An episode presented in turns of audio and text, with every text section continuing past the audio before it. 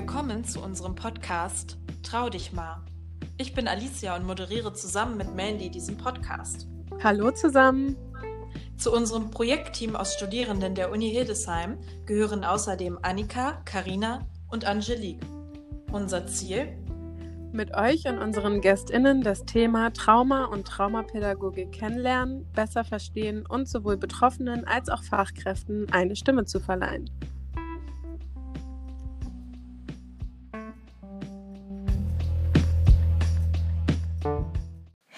Schön, dass ihr heute wieder mit am Start seid.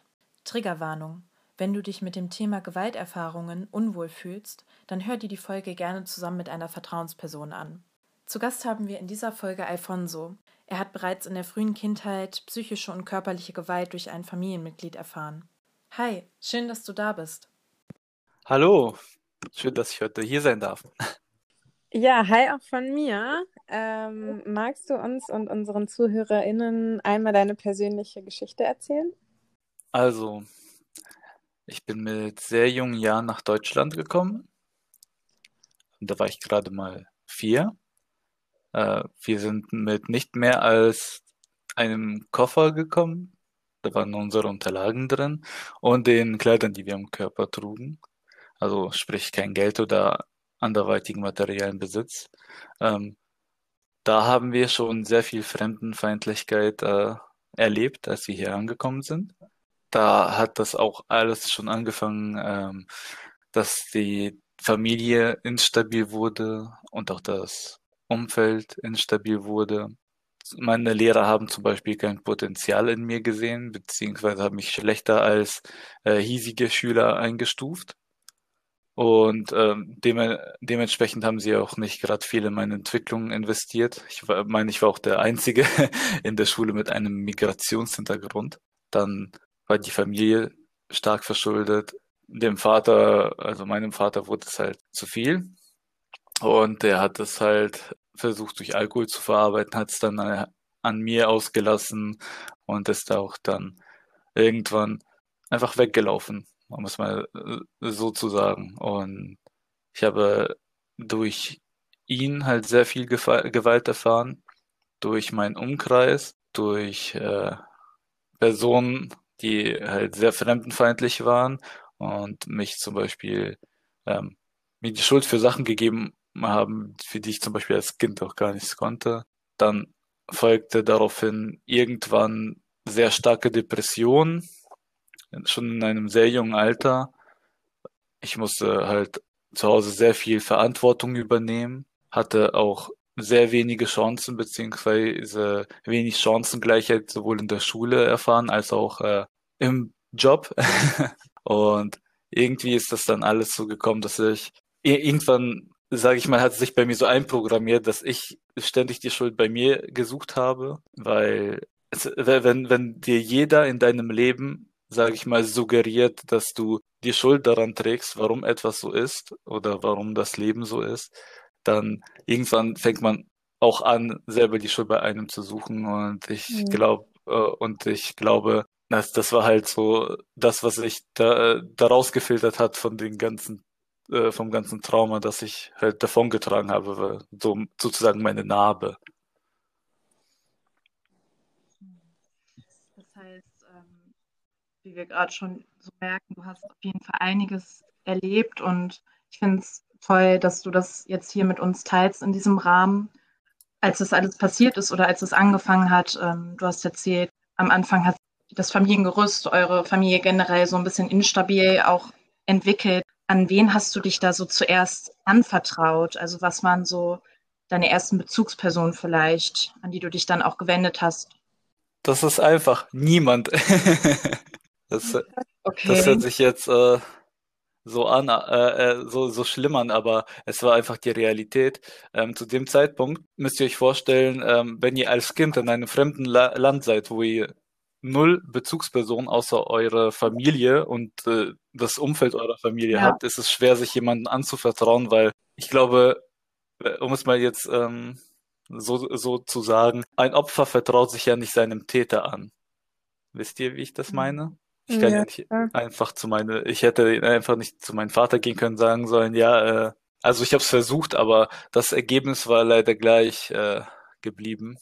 Aber ich stelle mir vor, zum Beispiel, dass man, ja, dass du mit deiner Mutter zum Beispiel ähm, vielleicht darüber hättest reden können oder hat sie das irgendwie überhaupt mitbekommen, ähm, was da passiert zwischen dir und deinem Vater? Wie war da ihre, ihr Bezug dazu oder ihr Verhalten? Äh, meine Mutter ähm, hat das nicht direkt mitgekriegt und ich habe es auch tatsächlich vor ihr verheimlicht. Äh, ich habe schon mhm. früher gewusst, dass es, ähm, also schon sehr früh gewusst, dass es Konsequenzen hat, wenn sie es herauskriegt. Mhm. Und das ist, das, das nämlich mein einziger Halt, sage ich mal, dann wegbricht. Kinder sind nämlich viel schlauer, als man denkt. Und ich habe ich hab gewusst, wenn ich meiner Mutter sagen würde, dass mein Vater das an mir alles auslässt, ähm, dann, würde dann würde es sehr viel Streit geben und es würde alles noch viel unangenehmer werden. Und ich habe ihr halt immer mhm. erzählt, dass es vom Sport kommt, weil ich so tollpatschig bin und so oft hinfalle. Oh nein. Also hast du versucht, sie zu schützen? Ja, ich habe er versucht, mich zu schützen. Ich meine, ich wollte meine Familie behalten. Ich, ich wollte, ich, ich, weil ich dachte, wenn meine Mutter davon nichts weiß, dass mein Vater irgendwann schon, schon rumkommen wird und sich beruhigen wird. Das war halt ziemlich naiv zu dem Zeitpunkt. Wie alt warst du genau, als das passiert ist? Ähm, es Oder hat angef angefangen hat. Es hat angefangen, da war ich sieben Jahre alt. Da war ich in der ersten Klasse. Und ja, und das hat sich, bis ich neun war, durchgezogen. Dann hat, äh, dann kam meine Mutter einmal früher von der Arbeit wieder, weil äh, ich weiß nicht, sie hatte einen Termin oder sonst was. Ich kann mich nicht mehr genau erinnern. Sie kam gerade wieder, als ich halt, also als, als äh, mein Vater mich geschlagen hat und ich mich halt gewehrt hatte. Und sie kam da genau wieder und hat ihn zur Rede gestellt und er meinte, er müsse sich nicht erklären und sein Alkoholkonsum hätte das, glaube ich, auch gar nicht zugelassen, dass er sich erklären könnte. Dann hat er einfach äh, gemeint, dass wir sehr undankbar sind und, äh, und nicht verstehen würden, was in ihm umgeht und das äh, am nächsten Tag einfach wegfahren und äh, das war es dann. Also jetzt, seitdem hattest du keinen Kontakt mehr zu deinem Vater? Doch, ich habe es ähm, sehr oft versucht, habe sehr viel Zeit dahingehend investiert. Es ist nur, ich habe gemerkt, dass manche Menschen sich einfach nicht ändern. Das heißt, er hat nie ähm, da so richtig Verständnis für gezeigt und hat vielleicht auch sich das selbst vielleicht nicht so ganz eingestehen wollen, dass er ganz schön Fehler begangen hat. Er meinte, er hat keine Fehler begangen. Also ich habe mit ihm gesprochen, da war ich schon sehr erwachsen und wir haben sehr erwachsen darüber gesprochen. Ich habe ihm gesagt, wenn er darüber reden will, was vorgefallen ist, dann muss er sich aber auch meine Seite anhören. Und das ja. hat er nicht machen wollen. Er, er hat auch sehr, sehr vehement behauptet, dass er mich niemals angefasst hat, keine Fehler gemacht hat. Er, er hat mir sogar unterstellt, ich habe mich selber die ganze Zeit geschlagen und hat nur versucht, mich vor mir selbst zu beschützen. Und ich meine, man ist ja nicht dumm, man weiß ja, was einem, mit einem passiert in dem Moment. Und es ist, finde ich, umso schlimmer und noch ein mentaler Schlag ins Gesicht, wenn einem dann gesagt wird, es ist aber nicht so wenn einem dann ins Gesicht mhm. gesagt wird, so das, was du an deinem eigenen Körper erfahren hast, das stimmt nicht. Ja. Es gibt ja auch diesen Begriff, ich weiß nicht, ob du davon schon mal gehört hast, so Gaslighting. Nein, noch nicht. So in die Richtung, dass oft Täter, sage ich mal, ähm, dem Opfer das Gefühl geben, dass es ihre Schuld ist und sie da ja sich so ein bisschen aus der Verantwortung auch im Prinzip rausnehmen und ähm, du dann letztendlich als Person, die deren Gefühle ja vollkommen gerechtfertigt sind und wo wirklich halt was einfach ähm, Schlimmes passiert ist auch, was ähm, nicht spurlos an einem vorbeigeht, dass man dann teilweise denkt, ähm, man hat selbst die Schuld oder man hat sich selbst falsch verhalten. Das ist mir gerade dazu eingefallen und ist ja auch nochmal eine spannende Sache, einfach wie der Gegenüber reagiert oder wie er auch mit der Situation umgeht und ähm, also ich habe zwar von dem Begriff noch nichts gehört, aber ich finde, dass wir das schon ganz gut beschreiben. Ich, ich, also er hat mir ganz klar für etwas die Schuld gegeben, äh, für das ich zu dem Zeitpunkt nichts konnte. Ich meine, äh, ja, als Kind kann man sehr selten was dafür, also für die Probleme der Erwachsenen in dem Sinne jetzt. Ich würde sagen, das trifft auf jeden Fall zu. Ich habe mir dadurch auch irgendwann selber eingeredet, dass ich halt Schuld an der Situation habe. Und ich wollte, dass halt diese ganzen Konsequenzen dann passieren tatsächlich. Ähm, was mich auf jeden Fall noch interessieren würde, war er denn immer alkoholisiert, wenn, sag ich mal, er gewalttätig wurde? Oder war das auch in nüchternen Zustand so? Also meiner Erinnerung nach war meistens alkoholisiert, als es äh, durchkam, aber sein Alkoholkonsum hat sich auch erst sehr stark, sage ich mal, gesteigert, nachdem wir in Deutschland angekommen sind und er so einen kleinen Realitätsbruch hatte. Wir hatten zum Beispiel auch ganz andere Erwartungen, als wir herkamen, als das, was dann tatsächlich passiert ist.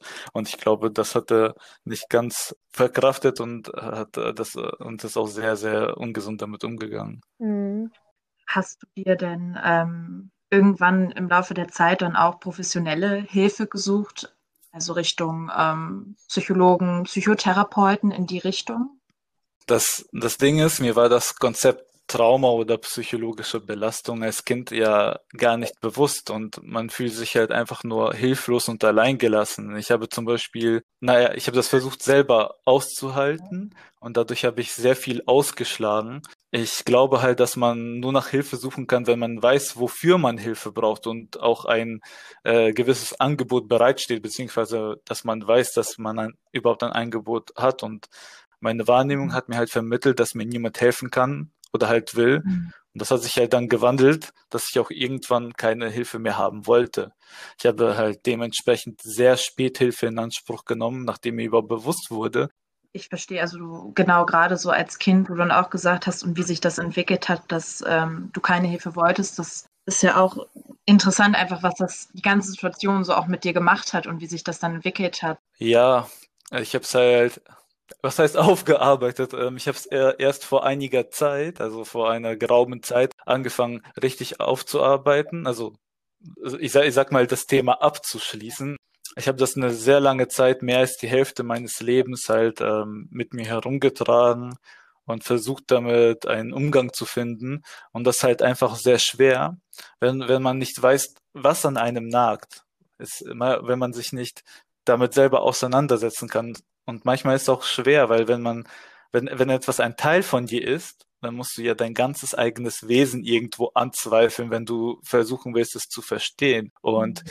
bevor ich das realisiert habe und gesagt habe, okay, ich brauche Hilfe dahingehend. Ich muss mir, ich muss mich mit jemandem äh, austauschen, der mir ein gewisses Gefühl vermitteln kann, so, hey, okay, du bist ein normaler Mensch. Das hat nicht, das hat nicht alles mit dir zu tun. Du hast nicht an allem Schuld. Du musst nur versuchen zu lernen, Sachen zuzulassen und damit umzugehen. Das war mhm. also, also das, was mir sehr viel geholfen hat. Mhm, wann ist das passiert? Also wie alt warst du da? Zu dem Zeitpunkt war ich äh, 27 Jahre alt tatsächlich. Also hast du das Erlebte, sag ich mal, und die Selbstkritik mit dir selber und Schuldgefühle ganz schön lange mit dir rumgeschleppt, auf jeden Fall. Sehr, sehr, sehr lange, ja. Und das hat auch sehr viel, es ist halt sehr anstrengend und es wird sehr schnell zu einer langanhaltenden Depression. Hm. Was hat dir denn besonders gut geholfen, ähm, dein Trauma zu verarbeiten oder hilft dir immer noch gut? Hast du irgendwie einen Tipp für andere? Ich kann jetzt nur von mir reden. Ich bin ein äh, recht kreativer Mensch und mir hat zum Beispiel Musik das Schreiben und Lesen echt viel geholfen. Ich bin ein Fan von Fant Fantasy-Romanen und Comics und Games und alles, was einen so halt einen, einen kleinen Fluchtweg aus der tristen Realität ermöglicht hat. Also Ablenkung ich, auf jeden Fall. Ja, genau, aber das ist eher positive Ablenkung. Ich habe es auch mit negativer Ablenkung versucht, und zwar mit Drogen. Mhm ähm, vor allem Alkohol und Grasmissbrauch. Und ich sag, ich einem, einem so wie es ist, die Nebenwirkungen davon sind viel zu hart und umso öfter man konsumiert, umso stärker ist äh, der Backlash. Man, man, man, man spürt einfach immer mehr, wie es an einem nagt und zerfrisst. Drogen sind nicht, nicht mal als kurzfristige Lösung geeignet, möchte ich behaupten. Es ist einfach, wenn man es zu lange macht, dann sinkt man noch viel tiefer ein und äh, ist noch unerreichbarer für andere. Mhm. Und ist das auch etwas, was du selber irgendwann realisiert hast und du damit aufgehört hast? Oder musstest du da von außen quasi Reaktionen in Anspruch nehmen, die dir sagen, jo, das, was du da gerade tust oder dieses dich in Drogen oder Drogenmissbrauch zu verlaufen, ähm, hilft dir überhaupt nicht und zieht dich nur noch viel stärker rein, sag ich mal. Mein Umfeld war tatsächlich so, dass die ganzen Leute, mit denen ich zuerst, äh, sag ich mal, aufgewachsen bin, auch immer zum Alkohol gegriffen haben. Und das waren auch alles sehr Jungs voller Probleme und ähm, da war das eigentlich gang und gäbe. Und wenn man sich in so einem Umfeld bewegt, dann wird einem das gar nicht bewusst. Dann denkt man, es wäre etwas Normales. Es wurde mir erst bewusst, bewusst, nachdem ich halt auch ein anderes Umfeld kennengelernt habe, ähm, auch andere Freunde kennengelernt habe und mir dann, äh, dass ich dann halt so einen Vergleich hatte, so halt, pass, passt auf, das, was ich mache, ist gar nicht so normal, das ist eher etwas Extremeres. Mhm. Und wenn ich das, wenn ich dann diesen Vergleich habe und dann sehen kann, ja, okay, meine Freunde schießen sich eigentlich einfach nur grundlos ab und ich mache da mit, mhm. weil wir alle Sachen nicht verarbeiten können, dann, dann wird einem von alleine irgendwann mal bewusst, ähm, dass es so nicht weitergeht, weil irgendwann jagen einen eine, seine Probleme halt auch in den Drogenkonsum mit rein, sage ich mal, dass selbst wenn du high bist oder besoffen bist, dass du trotzdem nur noch diese Probleme vor dir hast. Ähm, wo du das gerade so alles erzählst, ähm, worin sich, sage ich mal, auch geäußert hast oder dass du dann auch irgendwann gemerkt hast, hier läuft auf jeden Fall was nicht ganz auf der richtigen Bahn. Ähm, wie hat sich das denn noch geäußert, als du das, sage ich mal, im Nachhinein auch reflektieren konntest? So, woran hast du noch im Nachhinein so gemerkt, dass sich da einfach Folgen gezeigt haben? Also wir hatten jetzt zum einen durch den Drogenkonsum, gab es da noch noch andere Sachen auch, die, die sich gezeigt haben oder wo du das noch gespürt hast, dass es da einfach noch weitere Folgen hatte? Ja, auf jeden Fall. Ähm, irgendwann war für mich Gewalt, sage ich mal, ein, ein, ein, ein etwas Alltägliches. Es ist schwer zu beschreiben, aber wenn man es durchgehend erlebt, dann denkt man, dass es zu einer Normalität gehört in seinem Alltag. Und dann habe ich mir äh, äh, halt gedacht, ähm, ich muss mich genauso verhalten, damit ich bestehen kann. Mhm. Und ähm, dementsprechend, wenn dann jemand rassistisch zu mir war oder halt auch äh, dumme, auch wenn es nur dumme Witze waren oder ähm, jemand mich angerempelt hat oder sonstiges, habe ich sofort mit Gewalt reagiert. Und es ist etwas, was mir auch sehr lange nicht aufgefallen ist. Und da hat mich tatsächlich meine meine Verwandtschaft ein bisschen zurückgeholt und mir klar gemacht, hey, du bist gerade total außer Rand und Band jeder hat Probleme, aber man muss das nicht so rauslassen. Aber wenn man halt in diesem Trott ist, dass man denkt so, ja, okay, wenn man nur Gewalt erlebt, dann muss man halt auch mit Gewalt antworten, dann ist es, äh, irgendwann wird es die Antwort auf alles sein. Mhm. Und das ist halt, äh, das ist halt schwer, sich von diesem Mindset zu befreien, weil wenn man einmal gemerkt hat, dass man so viel Macht über andere ausüben kann, die, äh, die zuvor Macht über einen selbst ausgeübt haben, dann ist es schwer, eine alternative, friedlichere Lösung zu finden. Und es ist einfach echt schwer zu beschreiben und das jetzt in Worte zu fassen. Es, ähm, ich sag mal, man wird anfälliger dafür, selbst ein Täter zu werden. Hm. Das habe ich mich immer gefragt, wenn, wenn einem ein traumatisches Erlebnis passiert als Kind, gibt es, glaube ich, die einen, die genau dieses Erlebnis mit sich tragen und wie jetzt zum Beispiel bei dir, dir ist Gewalt passiert, ähm, dass du dann halt eben auch, sage ich mal, schneller zu Gewalt greifst oder ähm, erstmal denkst, so, das ist die Lösung auf alles. Oder man geht genau in die andere Richtung und sagt, jo, ich möchte, dass mir das niemals passiert und ich werde das nie meinen Kindern antun und man geht halt genau in die entgegengesetzte Richtung. Also ich glaube, es gibt irgendwie immer beide Fälle, die da passieren können. Ne? Aber ich glaube, dass äh, das eine schließt das andere zum Beispiel nicht aus, weil, also ich, ich habe mich schon so vor zehn Jahren gewandelt. Mhm. Also da war, äh, wo ich noch recht jung war und habe gesagt, okay, Gewalt ist ein Weg, mit dem ich nur im äußersten Notfall was zu tun haben will. Also nur wenn ich mich selbst verteidigen muss oder die, die Situation es nicht anders zulässt, weil irgendwann, wenn man, egal ob man Gewalt bekommt oder sie ausübt, hatte ich äh, diesen Stein im Magen und dieser Stein hat mich schon, sage ich mal, so hart fertig gemacht. Das war das war anstrengender als jede Prügel, die ich jemals ertragen musste, weil, weil dieses, diese, wenn man so viel Gewalt erlebt, irgendwann hält das auch, hält man das auch einfach psychisch nicht mehr aus und ähm, dann will man das nicht mehr in sein Leben. Man will das nicht seinen äh, Freunden antun, man will das niemanden antun, auch, auch nicht seinen Feind. Ich habe mir auch gesagt, wenn ich, äh, wenn ich Vater werde, werde ich mein Kind niemals so behandeln oder auch nur anfassen, egal wie schwer es für mich ist. Mhm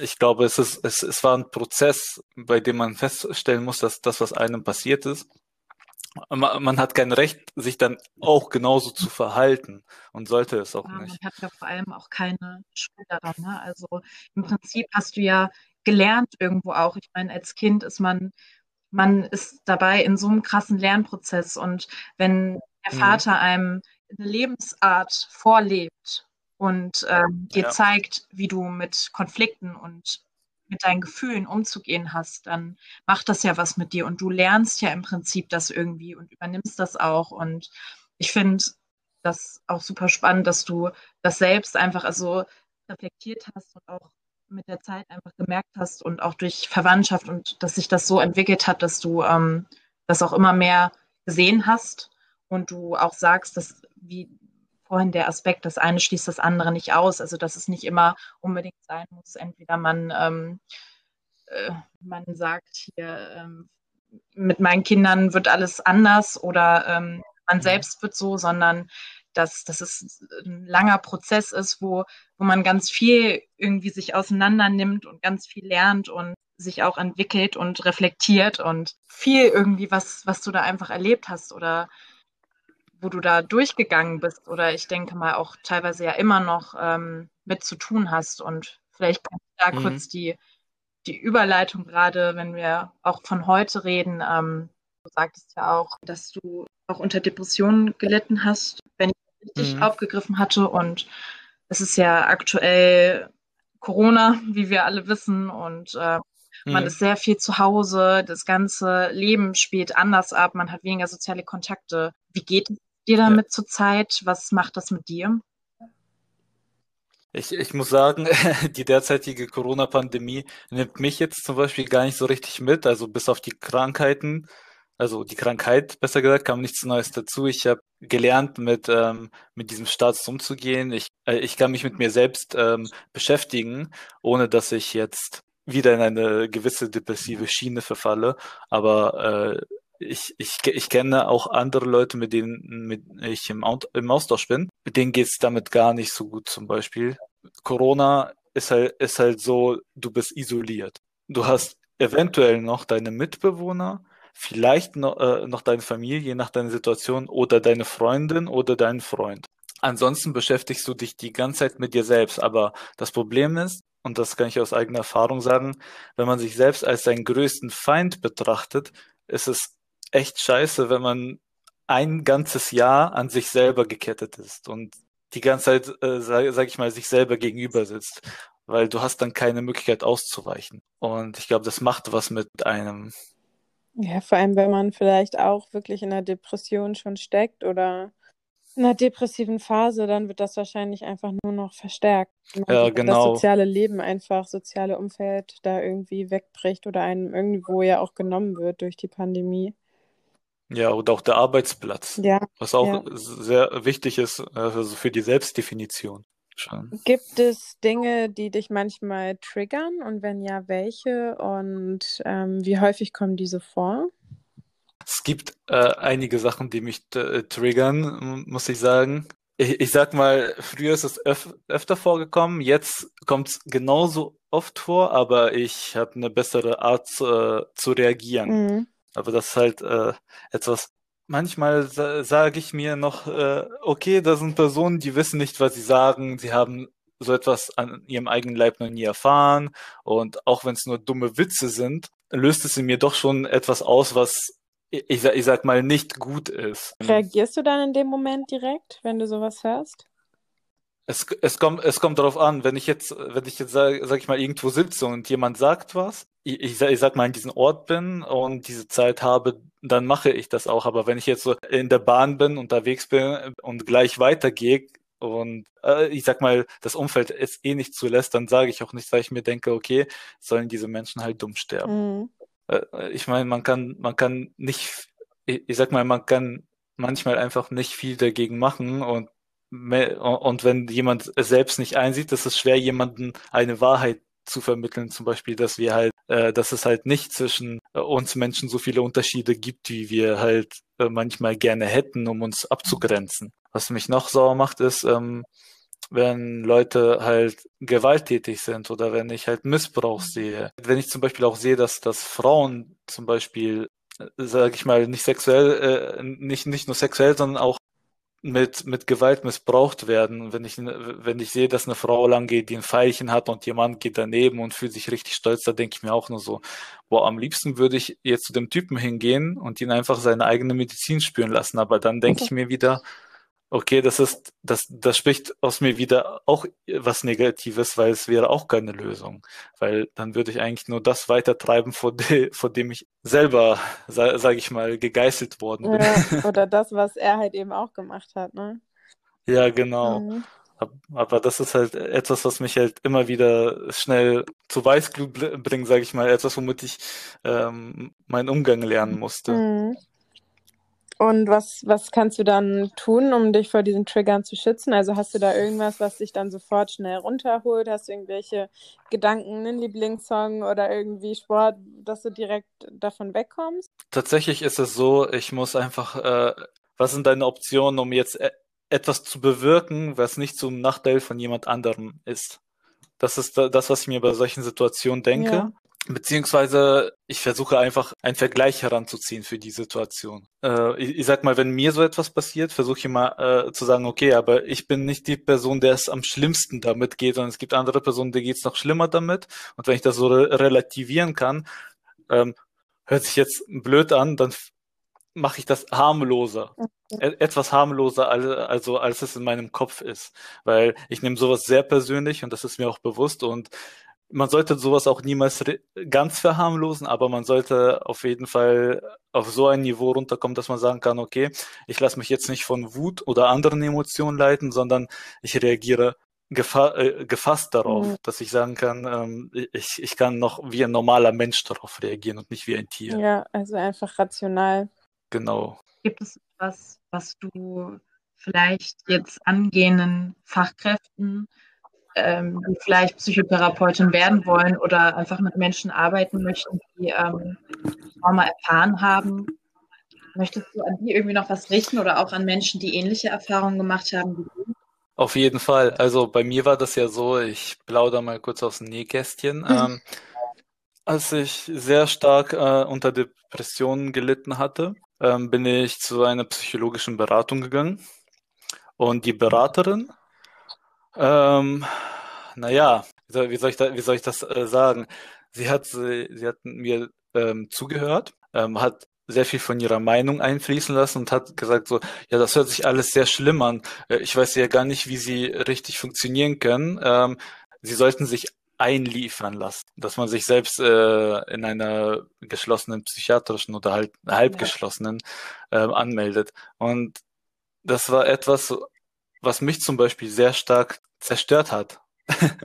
Weil wenn man, wenn man eh schon fertig ist und nach Strohhalm greift, also wenn man mehr als ein halbes Leben lang richtig gestruggelt hat mit etwas und sehr viel Energie, Nerven und vor allem Mut zusammengenommen hat, um sich Hilfe zu suchen, dann ist halt das Letzte, was man hören will. Man will, äh, dass man sich selbst einweisen mhm. soll.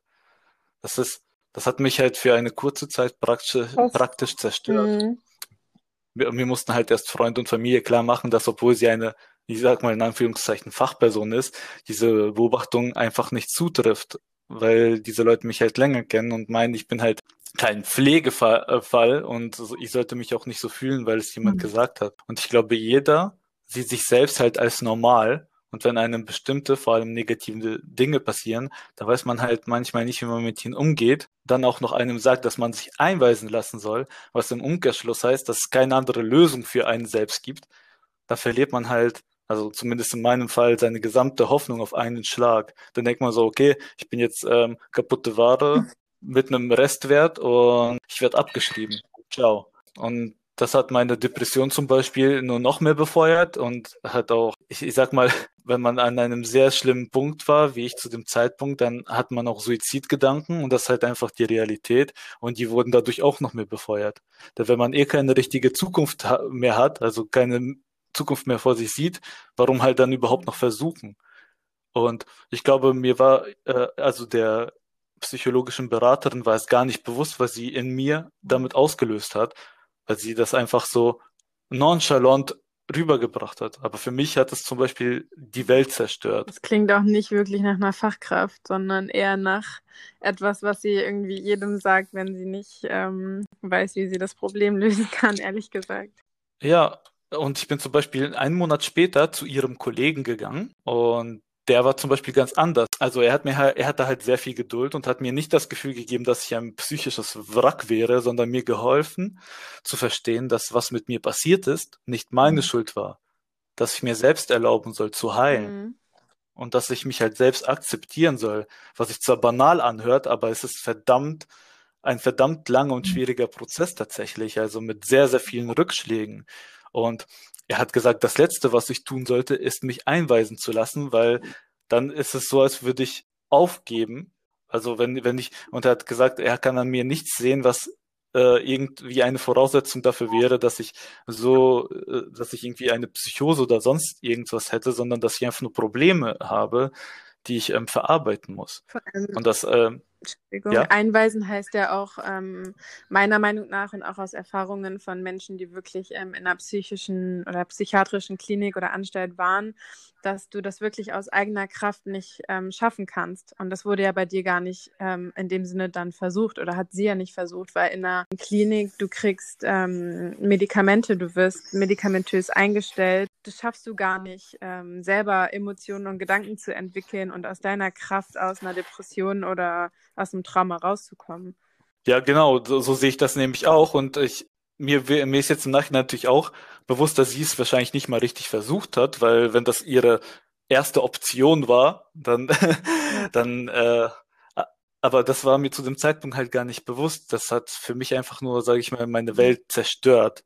Das war die letzte Ho Hoffnung, die ich hatte. Und die hat mir gesagt, ja, du bist nicht zu retten, weist dich ein, ciao. Mhm also ich kam mir halt nicht so vor und ich habe mir das halt auch von meinem ähm, Psychologen dann attestieren lassen. Ich habe keine Psychosen oder sonstiges, die das, äh, die sowas gerechtfertigt hätten. Das hat mich halt sehr ähm, aufgebaut, dass, dass, dass ein Mensch tatsächlich mit mir arbeiten wollte und mich nicht einfach abschreiben wollte, weil wenn man sich sein Leben lang eh so vorkommt, das würde man abgeschrieben werden, dann sollte man das nicht fortführen. Schon gar nicht, äh, wenn, wenn eine Person in so einer Position ist, wie so, ein, wie so eine Fachkraft, die einem dann sagt, ja, ja, äh, das ist meine Empfehlung und nimm sie oder geh mhm. halt. Und würdest du sagen, der Mann, bei dem du danach warst, war dann quasi wirklich so das erste, der erste Impuls, der dir geholfen hat, wirklich das Trauma zu verarbeiten und dich selber zu akzeptieren?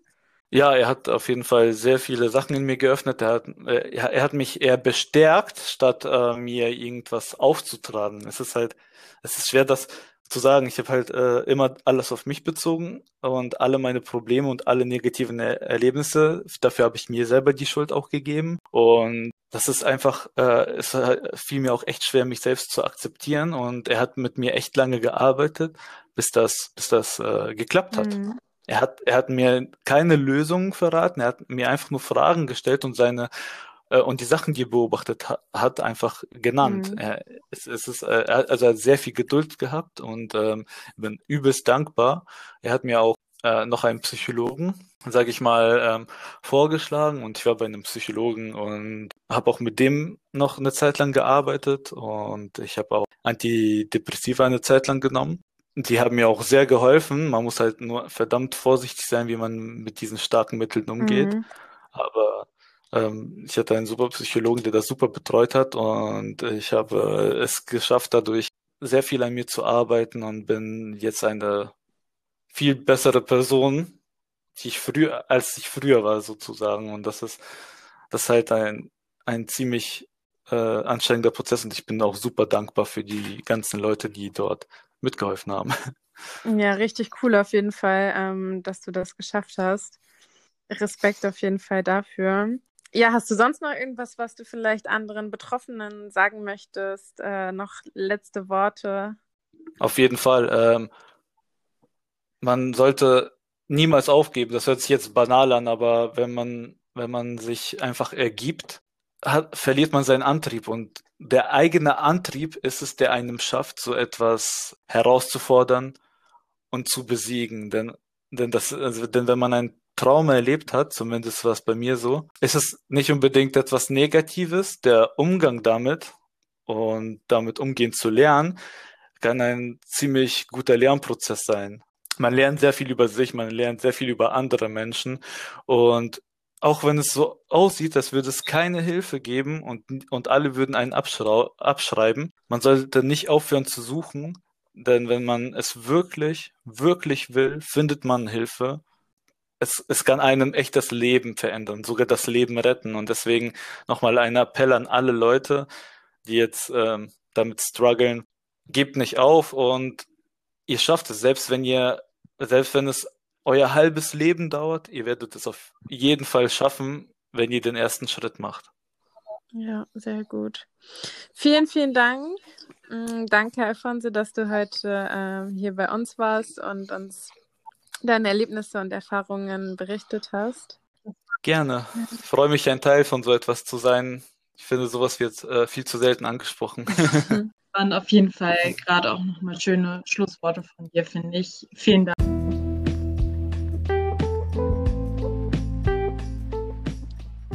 Wenn ihr gerne mehr über das Thema Trauma erfahren wollt oder gehört werden möchtet, schaut doch gerne mal bei unserem Insta-Account Trau dich mal vorbei und teilt eure Geschichte oder sendet uns eine E-Mail. Die Infos dazu findet ihr in unserer Podcast-Beschreibung. Ihr werdet gehört und hoffentlich hören wir uns auch beim nächsten Mal wieder.